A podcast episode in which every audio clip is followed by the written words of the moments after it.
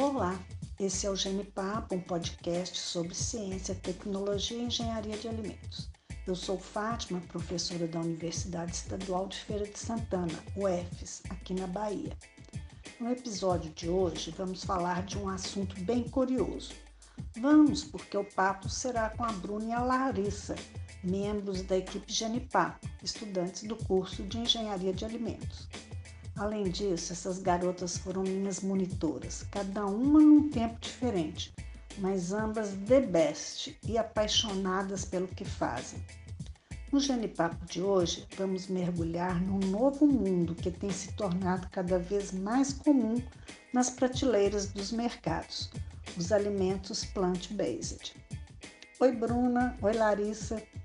Feliz de estar aqui participando deste podcast especial com vocês que prepararam com tanto cuidado marca absoluta das duas. Oi, Fátima, até que enfim.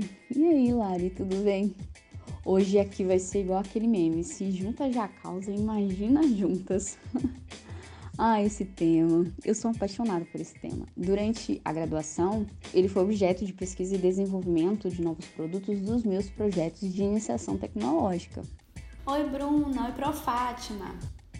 Eu confesso que também sou muito apaixonada por esse tema, Bruna. E Pro Fátima pode confirmar isso, viu? Quando eu fui monitora dela, eu me aprofundei bastante sobre esse assunto. Então, ouvintes, criem expectativas altíssimas para esse episódio.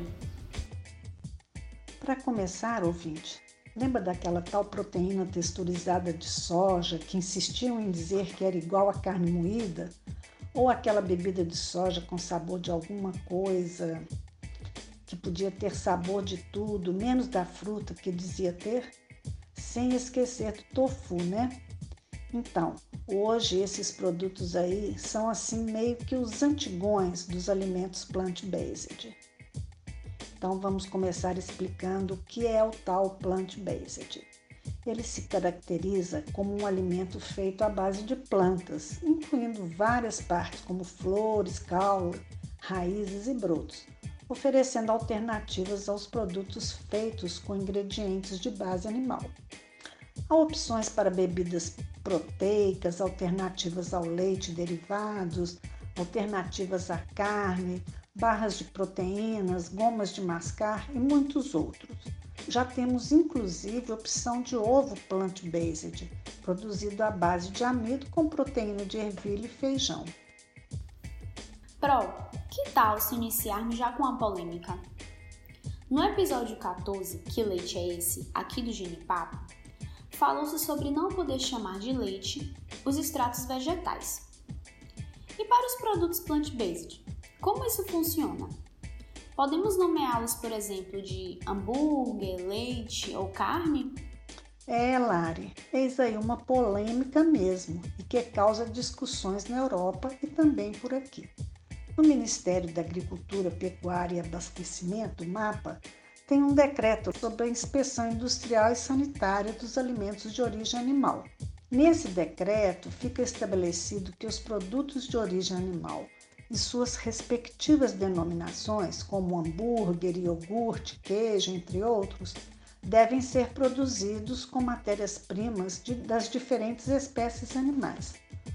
Logo, teoricamente, os produtos produzidos com base de origem vegetal não podem ou não devem usar as denominações dos produtos oriundos de animais. Apesar da expansão desse setor alimentício no cenário nacional, não há no país legislação específicas para o mercado plant-based, mas já se encontra em fase inicial de estruturação de uma agenda regulatória, a qual envolverá a Anvisa, o Departamento de Inspeção de Produtos de Origem Vegetal e outros órgãos que possam auxiliar no estabelecimento das normas de segurança. Entre os objetivos e desafios da agenda regulatória estão a fixação das terminologias e conceitos desses alimentos, a fim de evitar equívocos pelo consumidor e concorrência mais apropriada com os produtos de origem animal, que já estão estabelecidos no mercado. Bom, e quando surgiu essa história de alimentos à base de plantas? Que tal fazermos uma linha do tempo? Em 1960, nos Estados Unidos, foi criada a proteína texturizada de soja, a conhecida carne de soja. Dez anos depois, no Brasil, foram lançados bife e salsicha à base de soja. Nos anos 80, o Reino Unido produziu hambúrgueres e nuggets feitos com derivados de fungos. E nem torce o nariz, pessoal, porque a gente come cogumelos, tá bom? Lá em 1995, fez sucesso nos Estados Unidos um assado de peito de peru vegano. Sim, peito de peru vegano. Foi isso mesmo que você ouviu. Ele é feito de proteína de trigo e tofu. Olari, foi em 2009, também nos Estados Unidos, que começou a onda de substitutos mais parecidos com a carne.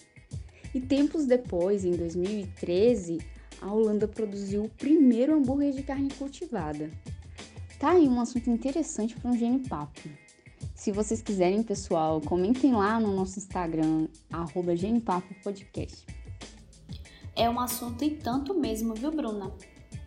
E para finalizar essa linha do tempo, em 2019 foi lançado no Brasil o hambúrguer análogo de carne com um sucesso nunca visto antes.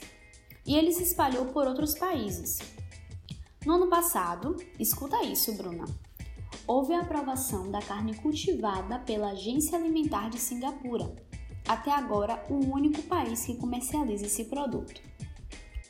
E de acordo com uma pesquisa realizada pelo The Good Food Institute, a cada 10 brasileiros, 3 já estão reduzindo o consumo de alimentos de origem animal, sendo que a saúde é a principal motivadora para esse comportamento. Bruna, nessa mesma pesquisa, afirma que 6% dos brasileiros se declaram vegetarianos ou veganos, o equivalente a quase 13 milhões de pessoas.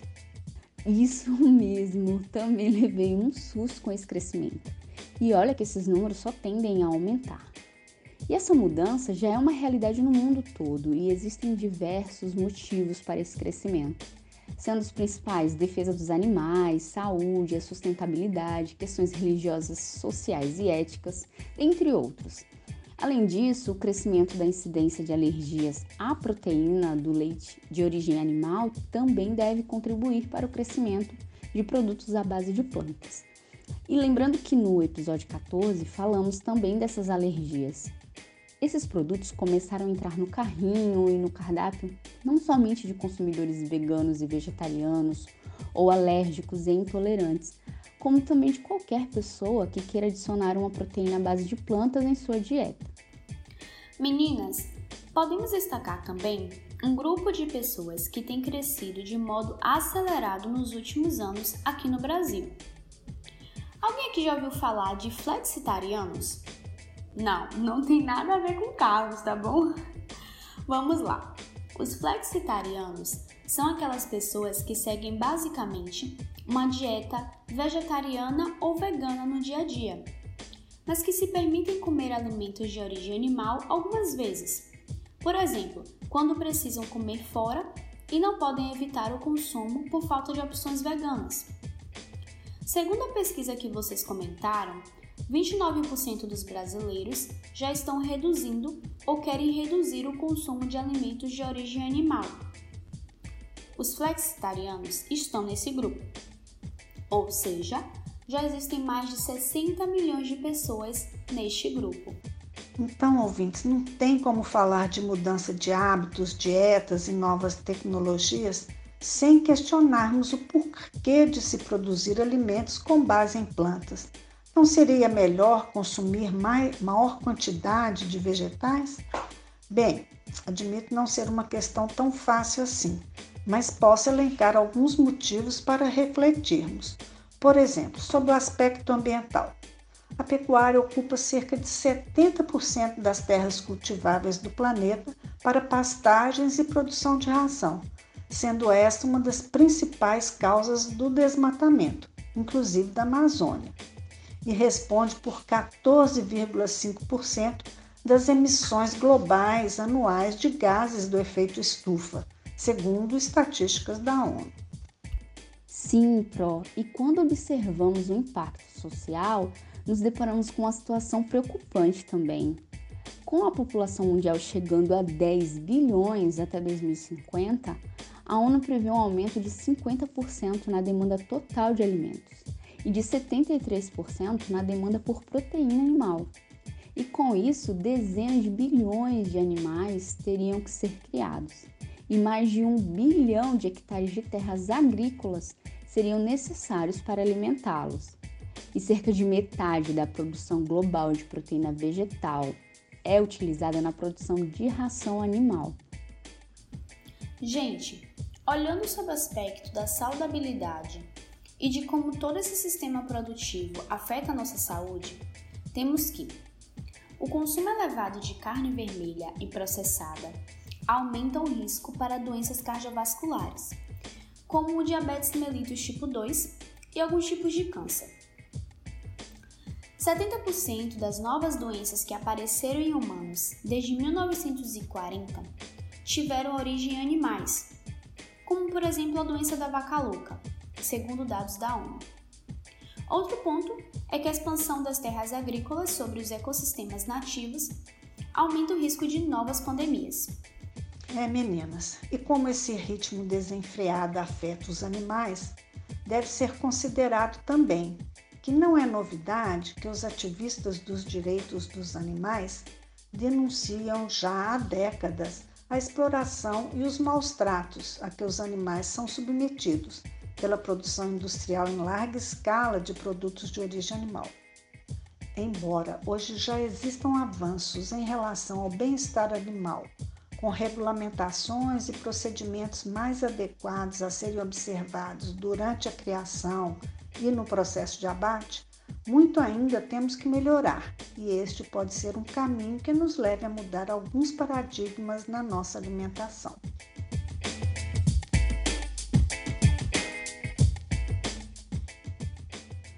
Bem, meninas, agora que sabemos o que é plant-based e o seu contexto, para melhor compreensão dos nossos ouvintes, vamos seguir classificando em duas partes: os alimentos plant-based análogos e os não análogos, tá bem? Os alimentos não análogos são feitos com vegetais que não se assemelham em gosto, sabor, aroma ou cor aos alimentos de origem animal. Já os alimentos análogos são os produtos à base de vegetais, com textura, sabor, cheiro, suculência e aparências bem próximos ao de base animal. Para ilustrar melhor, vamos usar um exemplo do hambúrguer de grão de bico ou de soja texturizado, que você pode fazer na sua casa ou comprar. Ele pode até ter o formato de hambúrguer, o aroma pode lembrar carne, no caso do industrializado, mas sinceramente ele não tem as características de cor, sabor, aroma, suculência de um hambúrguer de carne, não é mesmo? Tá aí um exemplo de um alimento não análogo. Agora, se esse hambúrguer for feito à base de grão de bico, entre outros vegetais, e tiver todas as características de um hambúrguer de carne, ele será chamado de alimento análogo. Então, Bruna, dentro do exemplo de alimento não análogo, também temos um clássico, as bebidas vegetais. Os extratos hidrossolúveis vegetais são produtos proteicos de origem vegetal com um teor proteico mínimo pré-estabelecido pela Anvisa na RDC número 268 de 2005.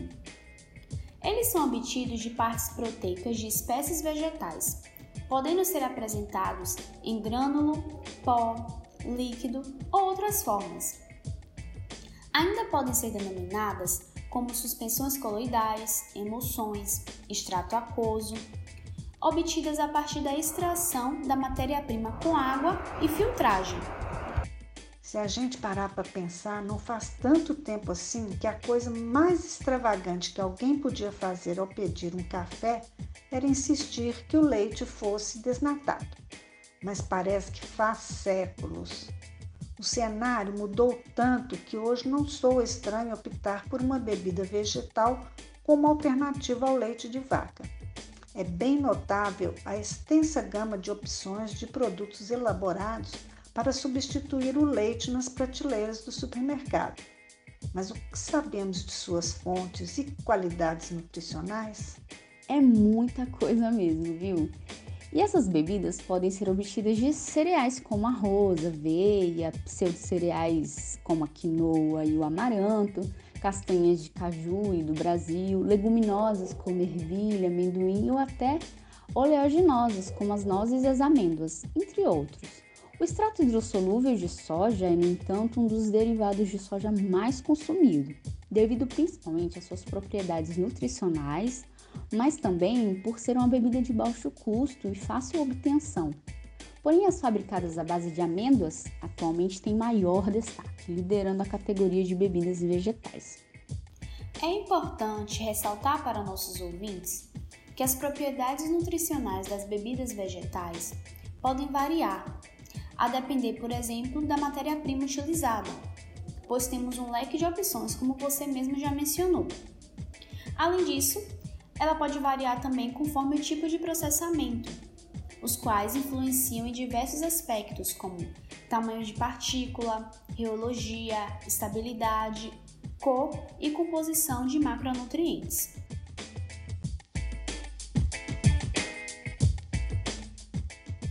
Deixemos os alimentos não análogos e vamos agora com os alimentos análogos. Os alimentos análogos da carne à base de plantas são construídos principalmente a partir de proteínas, polissacarídeos e lipídios à base de plantas, mas também contém outros ingredientes funcionais. O tipo e a concentração dos ingredientes, bem como os métodos de processamentos usados para montá-los, determinam os atributos físico-químicos e sensoriais do produto final e precisam ser otimizados para cada tipo de produto cárneo que está sendo simulado.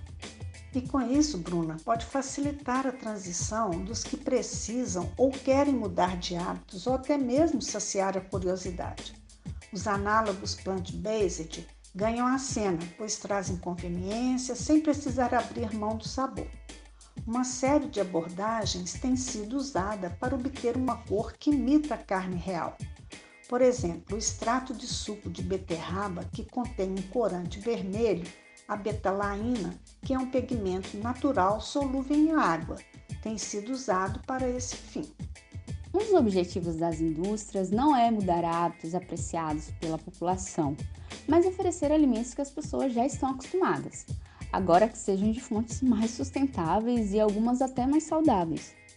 Tudo isso de maneira conveniente para que os consumidores possam ter outras opções, além dos derivados de origem animal, para incluir no seu dia a dia.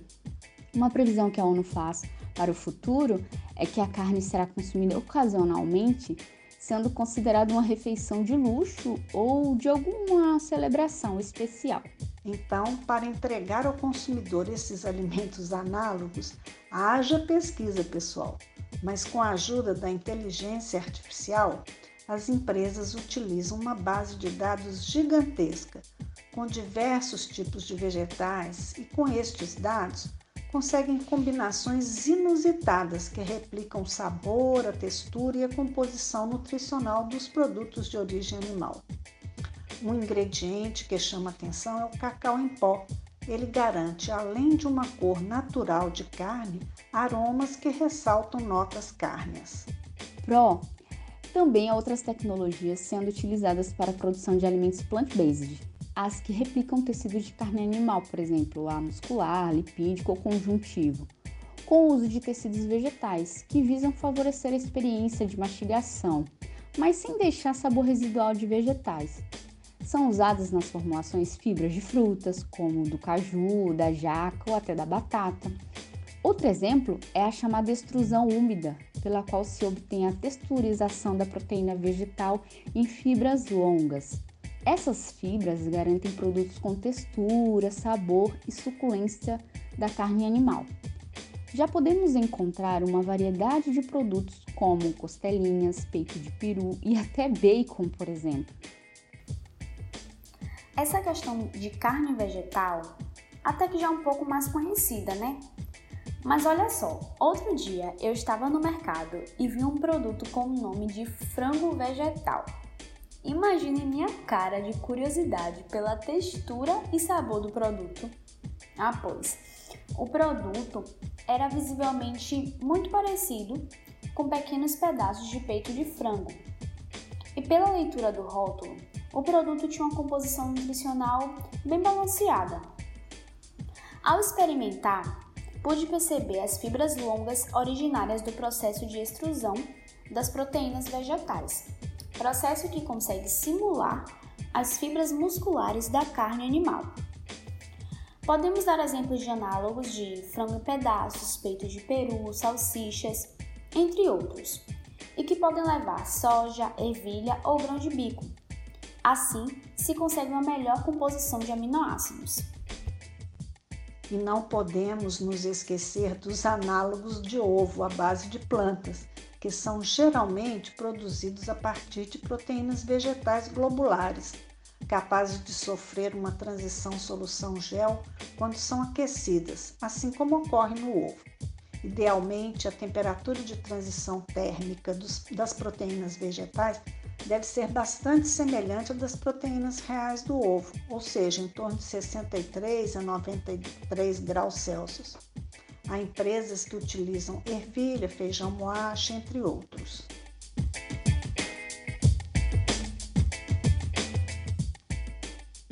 Meninas, ainda falando sobre os análogos, esses dias eu tive uma experiência que eu poderia dizer que foi surpreendente e que bugou meu cérebro. Eu provei o leite, que não é leite, mas tem sabor e textura de leite. Acredita que o sabor é realmente semelhante ao do leite de origem animal? Eu fiquei passada. Então, as responsáveis por essa façanha são as empresas, as startups. Com o uso da combinação da inteligência artificial e a ciência dos alimentos, que criaram produtos feitos a partir das propriedades químicas das plantas, usando como base abacaxi, coco, repolho, ervilha, bambu, entre outros vegetais. Bruna, eu nem consigo imaginar isso. Eu fiquei aqui pensando nessa mistura de abacaxi, repolho e bambu. É doido, mas é incrível, né? Então, vamos agora tocar num assunto um pouco difícil. Você já disse ou já ouviu a seguinte frase por aí? Ah, não, eu nunca teria coragem de parar de comer queijo. Queijo realmente é uma grande paixão nacional. Logo já pensamos no pão de queijo, pão com queijo quente, pizza hum, e muito mais. Aqui no Ginipapo, com as prós mineiras, ninguém ousa contrariar, nem de brincadeira, que os queijos são monumentos nacionais. Agora eu pergunto e saio correndo. E os queijos vegetais? Alguns ingredientes utilizados incluem amido de batata ou mandioca, concentrados de cenoura e abóbora. Outras opções são produzidas a partir de amêndoas, castanhas de caju, óleo de coco, leveduras ou culturas de bactérias fermentadoras, extrato de algas marinhas e entre outros. Ainda dentro dos análogos de leite, existem cremes vegetais com sabor semelhante ao de manteiga, feitos com gordura de palma, tendo textura e sabor idêntico ao da manteiga tradicional. Outras formulações podem ser elaboradas utilizando óleo de coco, castanha de caju, fermentos lácteos, entre outros. Ah, quanto aos iogurtes ou fermentados análogos, esses podem ser elaborados a partir de diversos vegetais. As empresas de biociência já produzem culturas fermentadoras, as bactérias, usando ingredientes que não contenham laticínios ou ingredientes provenientes de organismos geneticamente modificados e são livres de qualquer substância de origem animal. Esses produtos possuem base de coco, amendoim, feijão, ervilha ou inhame e muitas frutas. Já as bebidas fermentadas podem ter base de extrato aquoso de quinoa, arroz, amendoim, coco, amêndoas e são produzidos com o objetivo de atender a demanda por produtos fermentados não lácteos, para suprir as necessidades de pessoas alérgicas à soja, por exemplo, e ainda apresentando-se como uma alternativa melhor, aceita sensorialmente e com maior teor proteico. Tá, e que tal um sorvete feito de planta? Sim, isso existe. E posso dizer que é uma boa competição, hein? Se bem que alguns podem até pensar que esta onda de sorvetes plant-based é coisa do momento. Porém, há relatos de que o primeiro sorvete totalmente vegetal surgiu em 1899. Imagina isso! Logo, são várias as bases vegetais para substituir os derivados de lácteos, como cereais, por exemplo, aveia e arroz, leguminosas, como por exemplo, grão de bico e ervilha, e dentre outras.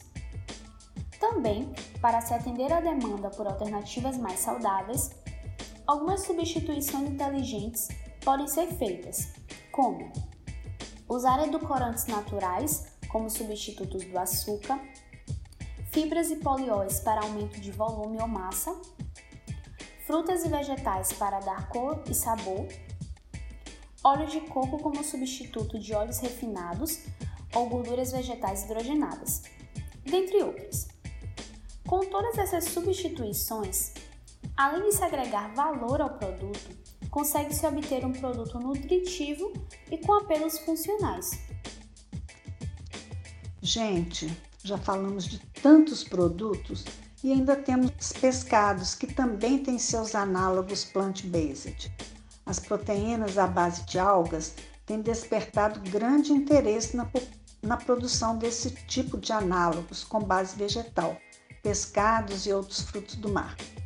As algas são cultivadas em água por meio da fotossíntese. Oferece um perfil de sabor interessante, sendo um ingrediente de fácil compreensão para os consumidores e com custos de produção bastante baixos. Mas também podem ser usadas a jaca, a ervilha, a soja, entre outros. Hoje já podemos encontrar análogos de filé de salmão, atum, camarão, caranguejo em variadas apresentações, como nuggets, bacalhoada ou iscas. Dá para notar, diante do que já falamos até agora, que a revolução plant-based não é só mais uma tendência. Basta procurar nos mercados e lojas virtuais e perceber que as grandes marcas de alimentos estão de olho nessa demanda e produzindo diversos produtos à base de plantas, como por exemplo as grandes empresas de fast foods que já lançaram seus hambúrgueres veganos. Com a crescente demanda de mercado para esses produtos e a necessidade de normas para a produção, foi publicado no início de, do mês de março desse ano pela Organização Internacional de Padronização, a ISO 23662, que traz as definições e os critérios técnicos a serem cumpridos para alimentos e ingredientes alimentares vegetarianos.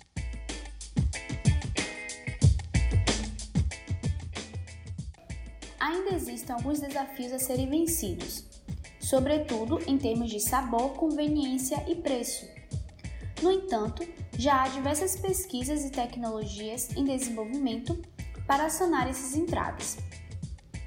Apesar de, entre outras coisas, a alimentação plant-based ser potencialmente rica em fibras, fitoquímicos, vitaminas e minerais, nem sempre haverá uma categorização dos produtos como os mais saudáveis.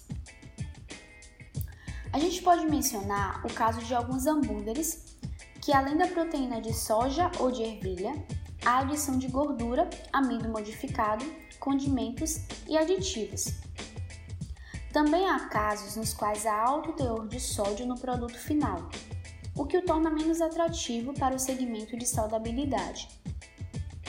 Por outro lado, há opções de bebida vegetal, por exemplo, com um teor considerável de calorias e sódio reduzidos, com maior teor de fibras e o mesmo nível de cálcio da opção tradicional de leite, com ingredientes como inhame e coco, que são ingredientes reconhecidos por quem busca produtos para imunidade e saudabilidade.